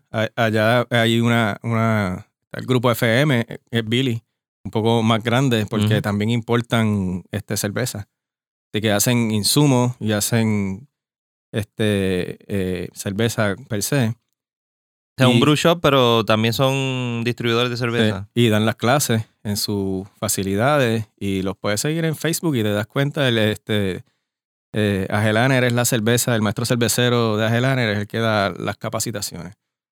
Y tú te das, te das cuenta de la necesidad que hay de conocimiento, de tú quitarle variables y dudas a- al tema de hacer cerveza y hacer cerveza buena de forma consecuente, ¿verdad? Siempre, siempre que hago, como, siempre que hacemos las 5 Jones, es las 5 Jones. Sí. Eh, Raymond dice que cambia el lúpulo, pero a todo el mundo le sabe igual. Pues eso es lo que tú quieres poder lograr, ¿verdad? Este, repetir la fórmula. Yo creo que eso, eh, eh, esa capacitación, yo creo que sería chévere el próximo paso hacerlo la, la parte práctica. Sí, Aunque se dañe la cerveza, seguro. aunque se dañe, eh, eh, que haya ese, ese, esa experiencia práctica de, del bill, de medir, mira, muévete aquí, ahora a transferir todo, o sea, básicamente hacer todo. Sí, sí, sí. Porque te, te integra más en el proceso, no es solamente sentarte y, ah, pues, pues vi que lo hice y ya, Claro. me voy para casa. Claro. Coger notas es bien importante. Tomar nota de todo lo que tú hiciste, de cuánto fue eh, la gravedad antes del hervido, cuánto fue la gravedad eh, original, cuánto tiempo tomó a llegar a la gravedad final. Este, todas esas cosas son importantes porque se te van a olvidar. Eh, tener la receta escrita es importante. Aventurarte un día a hacer una receta sin Beersmith es importante también. Es, ese, yo hice, yo hice, he hecho una nada más, no me voy a decir que todas las cervezas las hago así, muchas también uno busca una receta clon por ahí, más o menos la manipula. Pero el día que yo me senté a hacer una, una receta con, con el libro de John Palmer, este, aprendes un montón. Sí, sí. Y, y cosas así, pues ayudan, ayudan a tú, por ejemplo, perder el miedo a, a quizás usar levadura seca, a cuánta levadura tienes que echar. Mira, es un sobre por cada cinco galones. Olvídate de calcular el, el pitch rate, olvídate de la, de la. Y eso, pues hay distintas escuelas, ¿verdad? Hay gente que piensa unas cosas y otras. Yo no le echo oxígeno. Yo trato de, siguiendo las recomendaciones de Napoleón, de, de eliminar el potencial de contaminación. Ok. Mientras menos pasos yo tengo después del bill a empezar la fermentación, menos oportunidades hay de que esa cerveza se me contamine. Y yo he botado cerveza contamina, que cuando la estás quegueando, coge- la muestra que coges para medir el, el final gravity, le das una prueba ahí y te dice, eh, a diablo, ¿qué pasó aquí? Dejé el fermentador abierto. Este, pues toda esa, añadir oxígeno, eh, hidratar la levadura, son oportunidades para tú contaminar ese mosto que está listo para fermentar. Así que eh, ahora la levadura de Fermentis tiene, va a traer un sello que es una E2E, que es Easy to Use, sí, eso lo vi el otro día. que recomiendan incluso a nivel comercial de, no hidratarle, pitch directly. Este, tirar la, la este, Víctor Lefoc lo hace así. Él fue a uno de los talleres. Ujú. Él- ese primer taller estaba lleno de todos los maestros cerveceros. Eso, eso te iba a preguntar, eh, porque estábamos en esa misma línea de la capacitación y, y, eh, eh, eh, ¿qué información por lo menos se traía en, en, eh, o qué dudas eran las que tenían eh, los cerveceros mayormente que, que Napoleón cubría en esa... Casi siempre es qué, levadura utilizar ¿Ok? para qué estilo de cerveza, porque estas levaduras pues tienen una nomenclatura de números, Ujú. la USO5, y que la competencia la llama California Ale. Pues el, el nombre te- del estilo te lo da en el nombre de la levadura. Eh, la realidad es que la, la 05 la puedes usar también para una stout americana. No, no tiene que ser una IPA o una Pale Ale. Este, y es más bien eso, ¿qué, le- qué levadura utilizar? La 05, pues una IPA y una Pale Ale. Eso es, eh, 05 es arroyo habichuela, eso no falla. Eso Sí, porque, porque no es que, esa- que, que el que tú use esa cerveza, eh, perdón, el que use esa levadura te va a dar esa cerveza. Sí, que eh, es lo que te puede confundir o te puede llevar a pensar claro. utilizando la levadura de, Sí. de la- de las otras casas. Y, y tienes un montón de otras cosas como el- el- los granos, la, la cantidad de granos, la proporción de granos base y granos este, specialty. Tiene la, la temperatura de, de la maceración, si es a 148F o 154F, cuánto malta triosa tú dejas al final. Eh, hay, hay cervezas que tú quieres ese dulce que te deja un poco de malta eh, que la levadura no se come, pues todas esas cosas inciden en el estilo que tú estás haciendo. No, no es solamente la levadura. Obviamente, una levadura W06, que es para levadura de trigo, pues quizás en una IPA y no te va a dar los resultados que tú estás persiguiendo, pero Tiene unos guidelines. O sea, claro. tiene una, una- unos puntos de referencia qué cerveza es la que eh, podría hacer con esta levadura, Sí. pero no es que el que tú le eches esa levadura de fermento y te es- va a hacer no esa es todo, cerveza, porque hay otros componentes que te van a... Hay, hay un manual que yo le dejo a Billy que en cada actividad este, dejamos, que se llama Tips and Tricks, también está en la página de internet, que te da todos los parámetros que tiene cada una de las cepas de, de levadura eh, de fermentis para que tú puedas tomar decisiones de, de cómo utilizarlas, cómo manejarlas. Esa 06, pues en, de- debajo de 72 grados te da los fenoles de, de los clavos, sobre 72 grados te da los esteres del guineo, que son típicos de la jefe Weizen, pues. Quizás tú quieres fermentar al principio un poquito bajo para que concentrar los, los fenoles y después subir de 72 para tenerle un, un poco de toque de, de los esteres del, del guineo. Todas esas cosas son decisiones que tú como cervecero tienes que tomar y inevitablemente eso requiere un montón de lectura, un montón de, de podcast. Este, a mí me gusta mucho la página de Brulosophy porque desmitifican un montón de cosas eh, de esa página, y, y yo lo comentaba con Napoleón, le dije, mira, cogí la 3470, que es la levadura lager alemana tradicional. Para mí esa es como la 05 de las lagers. Esa levadura es súper obediente. Tú te puedes portar mal en todas las, en las partes de la cerveza y esa levadura después se corrige. este, de hacer una lager puede ser un poco intimidante porque tienes que empezar a 55 después de que llegas a la, a la gravedad que eh, final, pues entonces subes y haces el descanso de diacetileno en 60 y pico y después vas bajando y haces el lagering process. Ujú. Y Brulosophy se tiró un experimento de todo el proceso según el libro, ¿verdad? De, de hacer una lager y coger esa levadura y fermentarla a 66 grados dos semanas a ver qué pasa. Y, la- el resultado es que no hay diferencia sustancial o, o que tú te puedas dar cuenta de la diferencia. Y yo cogí y hice lo mismo en mi casa. Y, y hice una lager en dos semanas, la metí en el cake y por acelerarla eh, no le di tiempo de, de liberar todo, todo el sulfuro, que es este olorcito a-. que tiene la corona extra, bien, bien típico de Bien la corona presente, extra. bien sí. presente. Y, en- y entonces lle- lle- llega un día donde Che allí en vivo y me siento a hablar con él y digo, oye, hice esto de, de Brulosophy, pero tengo mucho, mucho sulfuro y el olorcito en la primera no lo sientes, pero ya en la segunda estás como que no, esto no me gusta. Y el. Che me dice, chico, menea el cake y púlgalo. Quítale el, quítale el gas, menéalo, échale gas, menéalo dos o tres veces y permite que, que ese, que ese sulfuro se salga del cake. Y así fue. Pero entonces, ¿sabes? La capacitación mía fue sentarme a darme una cerveza con el Che y decir, tengo este problema. Así que, este, pienso que es una parte clave. Siempre me pongo a filosofar con Billy sobre cómo vamos a hacer este, esta educación continuada de, de cervecería para no tener, tener gente haciendo mejor cerveza. Y al final del día, pues si tienes un producto bueno, tienes mejores oportunidades de, de convertirlo en un, en un negocio, que es lo que Sí, casi todos los homebrewers sueñan cuando se acuestan a dormir.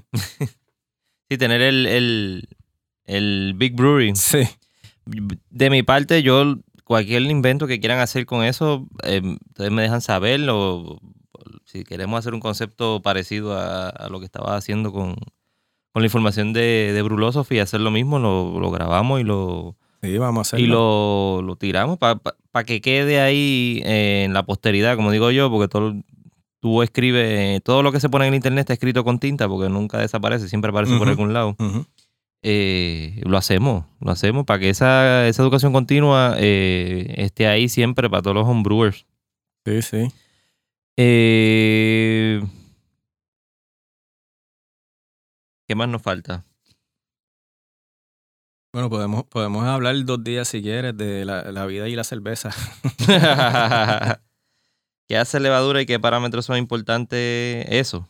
Este, pues lo que te comentaba, eliminar potenciales de, de contaminación, eh, eh, eliminar el riesgo, en realidad. Eh, yo, yo creo que ya yo estoy tranquilo en abrir el sobre de levadura y echarlo directamente y olvidarme de la cerveza por dos semanas. Obviamente el cervecero comercial persigue unas unas eficiencias de proceso para sacar su producto a la calle lo más pronto posible y tener entradas de dinero que le permitan seguir operando. Pero en el caso de un homebrewer, eso no es así. Yo me, yo me voy de viaje la semana que viene y muy probablemente mañana hago una cerveza y la dejo allí fermentando. Esperemos que no se vaya la luz. Exacto. Eso, eso estábamos hablando Sí. ayer con. eh, estaba hablando ayer con Arturo que Sí. si viene Beryl, eh, tiene algo fermentando, no déjalo allí y, y no cocines más nada. Sí, a mí, con, a mí con María se me dañaron este, dos cakes, uno de, uno de IPA y otro de, de Pilsner. Hmm. Y como buen cervecero, no los boté hasta que los probé como tres veces, después de que me llegó la luz. Los conecté y dije, ok, vamos a traer alguno. Ah, diablo. Esto siguió fermentando allá adentro con el- la temperatura a 100 grados de que estaba haciendo aquí después del huracán. Y, y a la tercera dije, ok, me rindo, hay que botarla. este, pero sí, eh, yo la dejo dos semanas y no, no estoy cogiendo muestras ni pruebas y, y no abro esa tapa a menos que tenga que, que vaya a hacer dry hopping o echarle alguna otra cosa. Yo no, no la abro, la dejo dos semanas y en dos semanas le hago el cold crash y ¿Tú crees que son mejores los fermentadores que puedas coger el sample en vez de estarla abriendo? la realidad es que este, te da, volvemos, si estás reduciendo los potenciales riesgos de contaminación, diría que sí. Y entonces en la transferencia de, de, de ya la cerveza fermentada hacia tu cake, pues es mejor si tienes un- una pluma que ve a abrir con que vaya directo al cake versus eh, usar el sifón. Tienes que desinfectar el sifón, asegurarte que, o cruzar los dedos, ¿verdad? Que no se, no se te haya quedado nada y, y contamines la cerveza. Este, así que todo, todo aditamento o equipo que te permita reducir el riesgo, eh, yo pienso que es una buena inversión. Ok. Sí, porque estaba viendo lo del fermentador de, de Grainfather. Ajá. Pero como que mucha gente estaba hablando, no, que si por ahí, que si también es un problema estar cogiendo los samples por allá abajo, que si se tranca, que si se ensucia. Sí, sí. Yo no Eh, creo que haga falta coger muestras en realidad, menos que tengas una cerveza de una gravedad inicial bien alta, que quieras estar seguro de que, de que terminó. Este, pero si tu, si tu diario vivir son cervezas de entre 4 y quizás 8% de alcohol por volumen, tú no debes de por qué tener que estar cogiendo muestras. Echa tu sobre de levadura y en dos semanas 99.99% que ya terminó y de hecho cuando miras las curvas de crecimiento de la levadura eh, son más o menos 10 días cuando termina el- la curva exponencial, ¿verdad? Está el Ujú. tiempo de lag que es de 0 a 15 horas y después está el crecimiento, que son de dos a cuatro días y por ahí sigue y termina en el día 10. Por eso te dicen, dale dos semanas. Porque después del día 10 realmente no pasa mucho. Y incluso si tienes una fermentación detenida, que algo pasó, que la levadura no fermentó ah, eh, y le añades levadura adicional más adelante en el camino, no va a pasar nada tampoco. Pues ya la primera levadura se consumió todo el oxígeno y todas las azúcares fáciles de, Sí, no avanzas nada. no vas a hacer nada. Así que este, no, no tanto por la muestra, pero sí por la transferencia de la cerveza fermentada hacia donde sea que la vas a, a poner para, para servir, sea en botellas o en, o en el cake, este, reduce potencial de contaminación. Que al final del día es lo único que realmente, te- o, lo- o- o el problema más común que te daña la cerveza. Este, el, el- una infección es es súper fácil de detectar y, y te hace botar la cerveza. Sí. ¿Qué eventos o, o- o capacitaciones adicionales vienen ahora de parte de Fermentis? Pues estoy tratando de coordinar a ver si este, coincidimos con la Copa Caribe. Estaba hablando con Quique a ver más o menos qué fechas tiene pensadas, a ver si puede. ellos- eh, Fermenti siempre auspicia la Copa. Eh, son, son fieles creyentes de que el, la competencia fomenta el que la gente mejore lo que está haciendo, ¿verdad? Y, y so- son auspiciadoras, así que quisieran venir a la actividad eh, o pues cerca de la fecha y muy probablemente para esa fecha, que entiendo que será a finales de agosto y, y principios Sí. de septiembre, Sí. justo ahí alineado con, con los huracanes Sí, el, el poderosos. peak season. ya estamos de- todos marcados Ay, con eso. Este, que vengan para acá. Eh, también, también este, como ellos coordinan su visita a Puerto Rico con, con República Dominicana, eh, habrá que ver si, si de ahí van a República Dominicana, allá los, los colegas nos están invitando también a su Oktoberfest eh, que es una actividad que se da bien buena y yo no he podido participar de ella todavía, así que quizás este, en octubre en octubre tengamos otra oportunidad de hacer capacitación, ya, ya veremos. Ok. Eh, vamos a hacer el outreach a, a Napoleón para ver si se, se apunta para el próximo episodio. Sí, yo hablé con él, está, está más que disponible y contento de saber que, que en, en el mundo de la cerveza puertorriqueña está pasando algo como tu podcast, así que te felicito por eso. Gracias, gracias. Eh, yo quiero felicitarte a ti porque eres el episodio 10. o sea, este, es el este es el primer double digit nice. episode. Eh, ya vamos por el 10, increíblemente. Eh, este proyecto que empecé en, en marzo y ya, bueno, ya vamos casi por 2.200 y pico de listeners. Qué bueno. Estamos llegando a un montón de sitios y estoy bien contento y lo quiero agradecer a todo el mundo por, por el apoyo. Eh, si tienen alguna pregunta sobre todo lo que habló José Cariño hoy, si tienen preguntas sobre lo que habló Raymond, eh, escríbanme en Talking Craft Beer, esto es en Facebook o en Instagram. Si no me envían un email a talking, andres at talkingcraftbeer.com, andres at talkingcraftbeer.com, me dejan saber por ahí. Si no, cuando el episodio ya está arriba, tienen abajo la opción de, de comentar o cualquier cosa, me escriben por ahí también. Eh, de igual forma, la- le hago llegar la, la pregunta a José para responderle lo más pronto posible. Eh, estoy bien contento. Gracias, José, por haber Gracias a ti, participado. gracias a ti. Cuando entiendas que haya que hacer algún anuncio de Fermenti o qué cosa, me avisas. Ya hablamos de la Easy to Use, Sí. Que es el nuevo, el nuevo emblema o información nuevo- de la La nueva recomendación. de Fermentis eh, para manejar las levaduras. Eh, me escriben, nada, eh, gracias por haber escuchado. Este fue el episodio 10 de Talking Craft Beer. Nos veremos en la próxima. Gracias. Thank you for listening to the Talking Craft Beer Show. Let's keep on talking, so connect with us on Facebook and Instagram at Talking Craft Beer, and of course at TalkingCraftBeer.com.